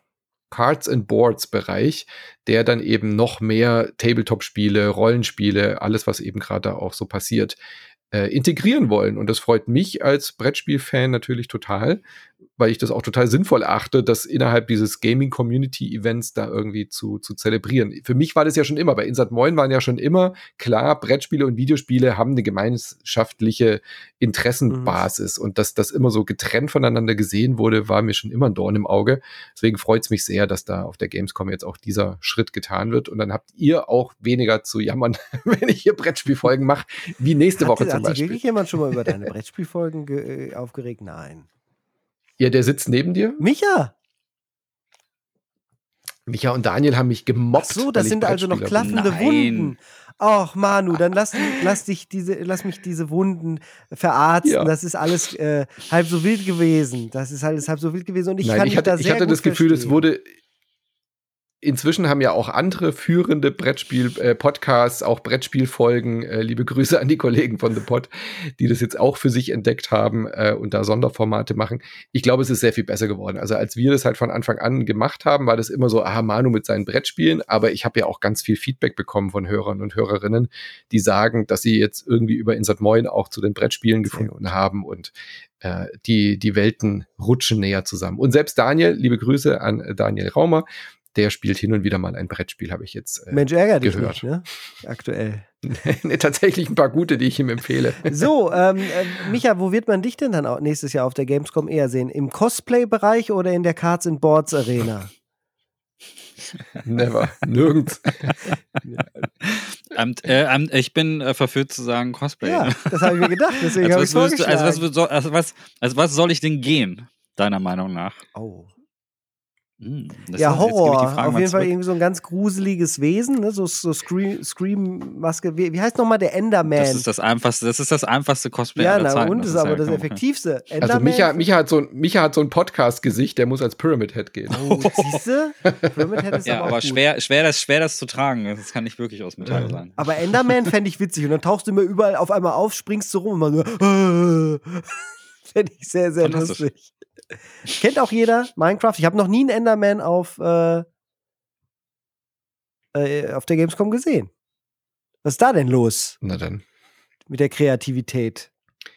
Immer nur diese Anime-Kacke. Auf jeden Fall wird der E-Sport war ja auch ein großes Thema auf der Gamescom, aber das hat man letztes Mhm. Jahr auch gemerkt. Da gab es ja auch mal Invi äh, Invitationals und Turniere und so. Da hatte sich die Gamescom ja auch ein bisschen hinorientiert, zu gucken, ob E-Sport ein großes Thema ist. Da hatte ich ja auch mit der Coach, ich hatte ja so eine Trainerin im Interview vor ein paar Monaten, die dann auch ihre eigene E-Sport-Mannschaft managt und so. Das haben wir da auch drüber diskutiert. Es ist immer noch ein großes Thema, aber halt innerhalb der Nische. Und äh, das hat jetzt die DPA Ja, auch für sich leider. entdeckt. Ich wusste zum Beispiel bis zu der Meldung gar nicht, dass die DPA, also die Deutsche Presseagentur, die ja so News schreibt für Tageszeitungen, die du dann quasi alle kaufen News, kannst. äh, die hat- also auch Golem und Heise und so, Genau, auch und die- DPA-News. Genau, du kannst ja kaufen, einfach so, genau, DPA News. Und die haben eigene Redaktionen und die hatten eine eigene Mhm. E-Sport-Redaktion, das war mir überhaupt nicht bewusst. Und die wird jetzt eingestellt, weil sie auch sagen, es ist zwar ein Thema, aber halt sehr, sehr, sehr nischig. Und als DPA willst du natürlich auch die, die Massenmedien erreichen, die dann deine News kaufen. Deswegen haben sie aus Miss, äh, also aus zu wenig Interesse gesagt, wir stellen das, Das ein. ist ja eine Story of my life. Ich hatte ja, wie gesagt, schon mal erzählt, 2006 habe ich ja beim E-Games Magazin angefangen. Das war das erste deutsche Printmagazin zum Thema E-Sports. Wir haben es zwei Jahre geschafft, bevor wir eingestellt wurden. Das Magazin war trotzdem großartig. Ja, es ist, es ist unglaublich, äh, weil eigentlich ist E-Sports ja in anderen Teilen der Welt richtig groß, aber Der auch so Personenkult fe fehlt hier einfach. Ja, Nur das, was in der- Korea der fehlt- funktioniert, also- das ist, gibt's hier nicht. Und es funktioniert auch hauptsächlich in den asiatischen Ländern, was auch ein bisschen an der Kultur liegt und an der Beziehung zu Technik, die die Leute dort haben, einfach weil auch das äh, die Work-Life-Balance eine andere ist und so. Und ähm, das sind diese Umstände, die auch E-Sports zu einem bestimmten Erfolg irgendwie geführt haben. Und bei es sind ja auch einige Blasen geplatzt. Also es gibt ja auch einige große Turniere dann irgendwie auch nicht mehr und sind da auch eingestellt worden, weil das, weil das irgendwie dann nicht mehr so zieht. Also da ist die Bewegung wirklich schon eher Richtung Online dann wieder gegangen.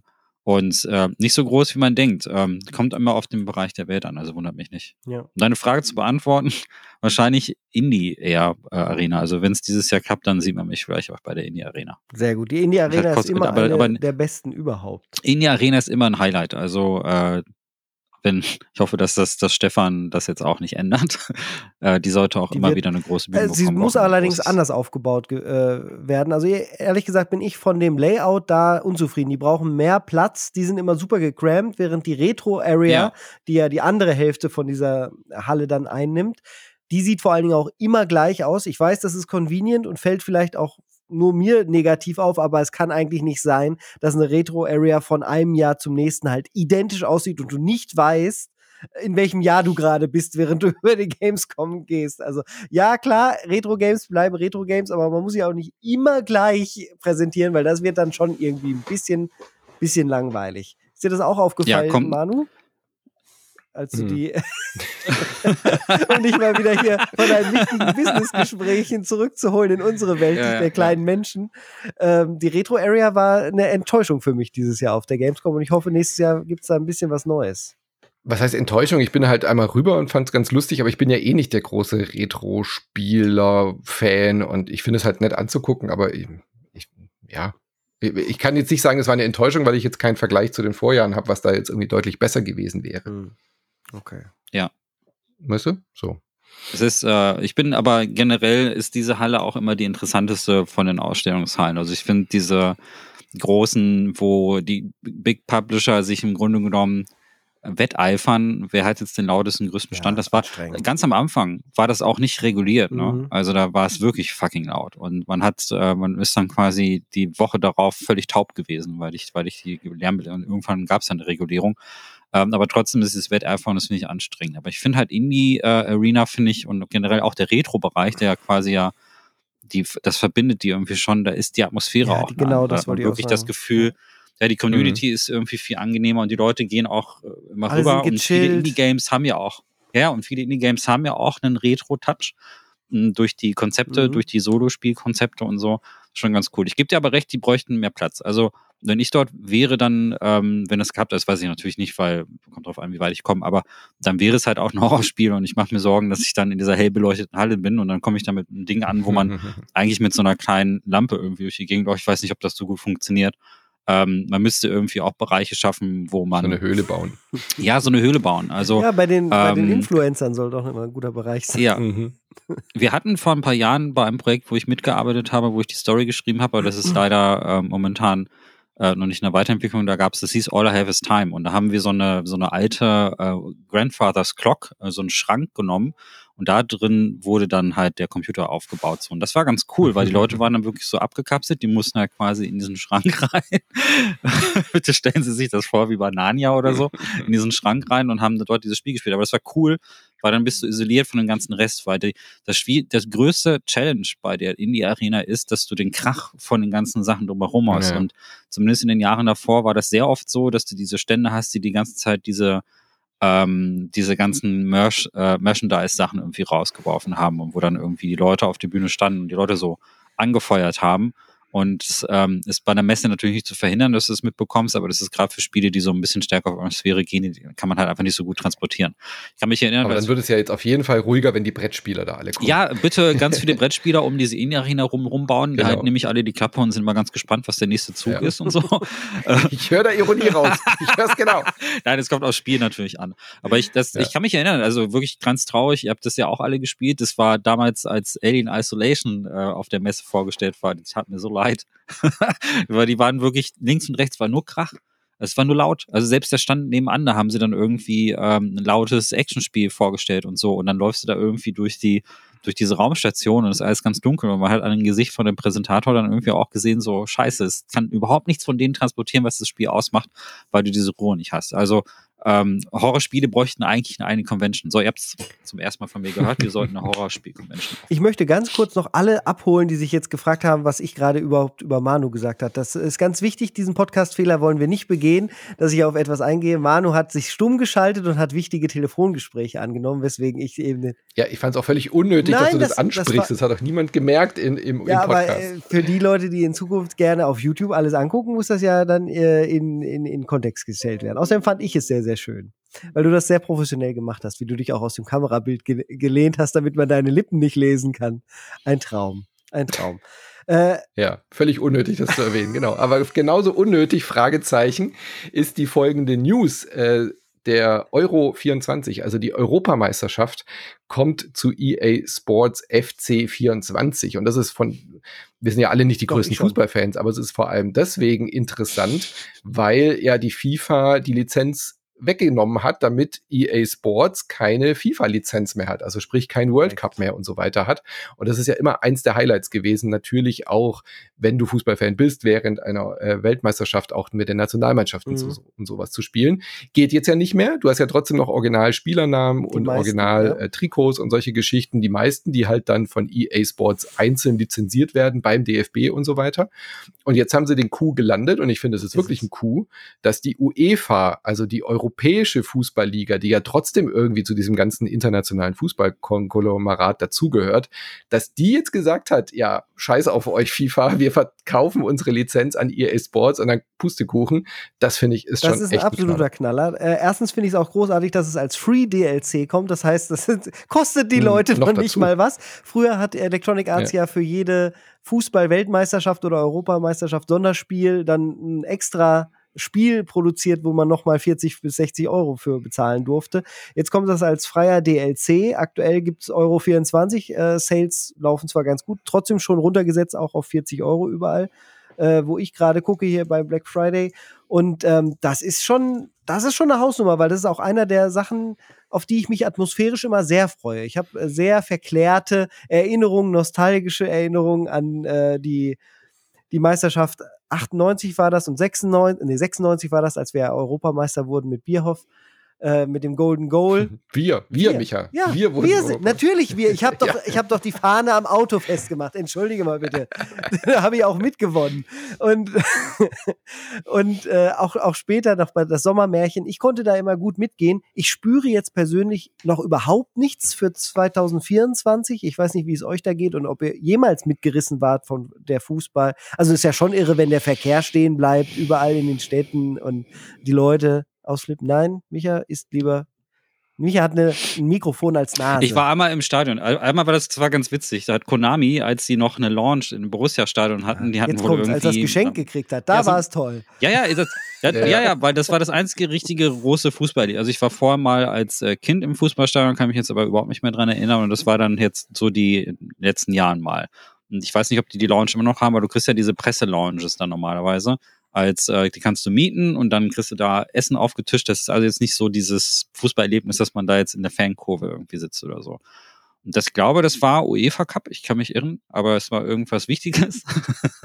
Meistens Champions League. Oder Champions League oder so, ich weiß es nicht. Auf jeden Fall war es, aber ich muss sagen, dass in den letzten ähm, ich, 20, 25 Minuten habe ich dann schon bemerkt, dass dieser Enthusiasmus des Stadions dann sich auch auf mich mhm. übertragen hat, weil diese, das ist halt diese Energie, die du dann mhm. spürst. Mhm. Das ist irgendwie, die ganze Masse begeistert sich und dann habe ich, hab tatsächlich auch mitgefiebert. Ich hatte jetzt wie bei keine einem Ahnung. Konzert auch, ne? Das ist richtig geil. Ja, ja. ja genau. Mhm. Also das ist genau wie bei einem guten Konzert. Also selbst wenn du Musik nicht mehr so magst, aber die Crowd geht einfach so mit. Oder kennt ihr das, wenn ihr im Kino seid vielleicht und der, der Film ist gar nicht so gut, aber die Leute lachen einfach die ganze Zeit und dieses Lachen und diese gute Stimmung. Nee, das ist Weinen, weil sie Geld bezahlt haben. Du bist interpretiert. Ja, ja, also aber gerade so diese, es ist, Komödien gibt es ja kaum noch im Kino, ja. aber als früher noch Komödien im Kino liefen und so, selbst Filme, die so ein bisschen, die so ein bisschen Einst. nicht gar nicht so gut sind. So Ben Stiller-Filme, so Duncan Polly und sowas, die sind äh, ganz nett, wenn du die zu Hause guckst, aber im Kino waren das der Brüller, weil, dann, weil du dann immer zwei, drei Szenen hattest, wo das ganze Publikum total abging und du hast dann einfach mitgelacht. Das hat, war ansteckend. Und das war so ein hm. bisschen im Fußballstadion auch. Ich hatte keine Ahnung so richtig, was da losging, hat mich nicht so begeistert.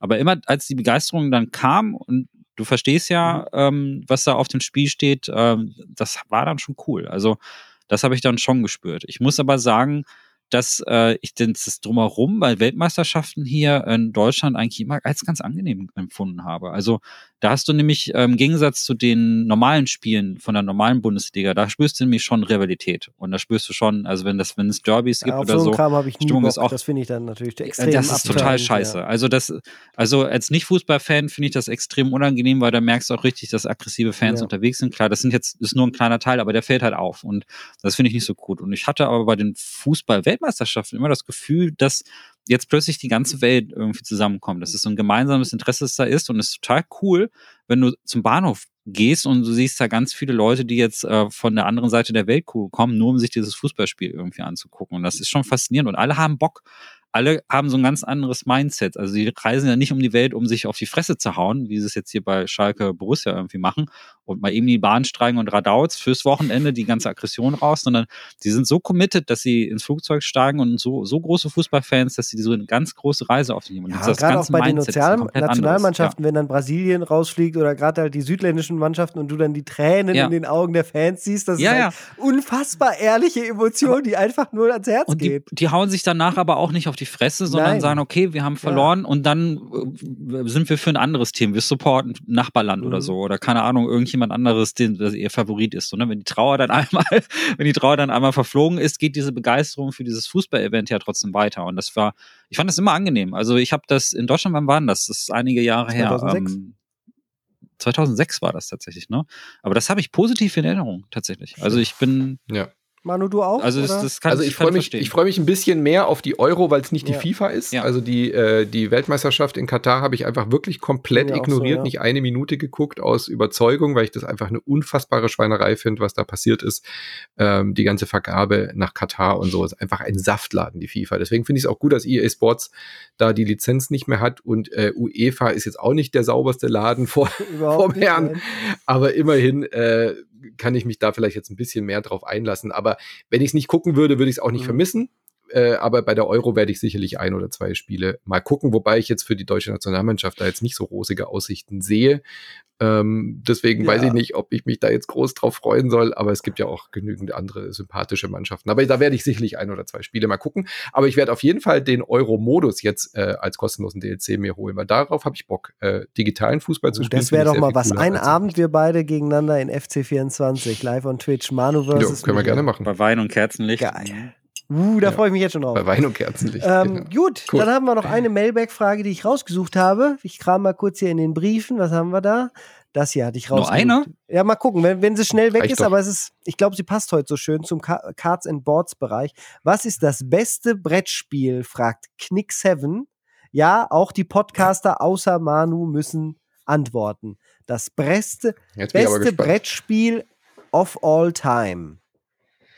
Ja, Schach. Das zählt. Sorry. Das ist valide, valide Antwort. Antwort. Ja. Und es gibt äh, 5D-Chess auf Steam. Äh, bitte, es ist eins meiner Spiele des Jahres. Äh, müsst ihr, ich sage ich irgendwann mal was dazu, es ist fantastisch. Äh, mehr sage ich nicht. Das ist Chess in mit Zeitreisen. Wenn ich jetzt langweilig sein will, dann sage ich Mühle, aber das ist, das ist natürlich nicht schön. Halma. was war Halma denn nochmal? Ist das auch sowas wie Mühle? Halma, kennt ihr nicht diese 50 Spiele? Hör auf, Mann, du wirst, lass uns unsere Spiele, die wir gespielt haben, als ob du mit Civilization the Board Game mit sechs da rumgesessen hättest. nee, ich, äh, ich habe auch gar nicht, ich muss fairerweise sagen, dass ich auch nicht so wahnsinnig viel Brettspielerfahrung habe. Also ich habe, ähm, da bin ich ja nicht mal im Ansatz. Ich habe, Schach habe ich wirklich früher auch gelernt ähm, im Sinne von einem Kurs gesessen und Bücher drüber gelesen. Und deswegen habe ich immer eine Verbindung dazu. Und dann habe ich jetzt auf Netflix vor ein paar, vor einiger Zeit halt auch Damen Gambit gesehen. Fantastische Serie. Das hat so ein bisschen wieder das Interesse an Schach geweckt. Ja, 5D-Chess ist einfach geil. Und, aber ansonsten hört es da auch ein bisschen bei mir auf. Also ich bin da null drin, deswegen kann ich, das ist hm. meine Einordnung. Ich glaube, das ist auch die easy Antwort daraus, war Schach einfach. Äh, Schach ist halt nur zwei Player Mensch, only, das wäre mir einfach. Schach, Schach ist halt auch ja. Menschheitsgeschichte, ja. ne? Deswegen kann man da ja, einfach auch schlecht gegen argumentieren. gucken wir mal, ob ich. Außerdem gibt's witzige, gibt's witzige äh, Schachspiele für, ähm, für in Videospielversion, also Battle sowas Chess. wie Battle Chess. Ja, das ist das Einzige, was, ziemlich witzig ist. ja, ja, und äh, das ist und auch generell, also das Schach ist schon ganz cool. Und ich finde, ähm, was ich an Schach mag, ist die Kultur drumherum. Mhm als ich in New York war, habe ich das auch gesehen, wie die Leute da einfach äh, im, mhm. im, Stadtpark sitzen und Schach hab spielen. Habe ich auf Neuseeland auch gemacht, das war geil. richtig lustig mit diesen übergroßen Figuren. Richtig geil. Ja.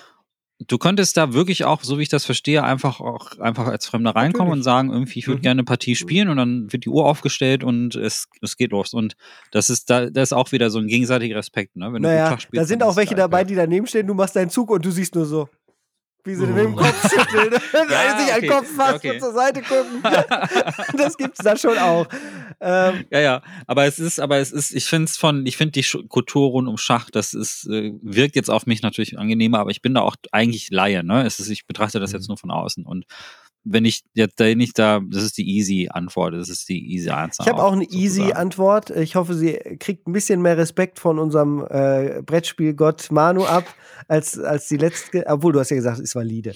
Ähm, ich, ich habe halt noch nicht so viel gespielt. Ich habe immer super viel Bock. Ich glaube, bei mir hapert es daran, dass ich nicht genügend Menschen habe, äh, die das mit mir gleichzeitig äh, machen wollen würden, was hoffentlich nicht an mir liegt, eher an der Art, wo und wie ich wohne und wie die, wie die Distanzen mhm. sind.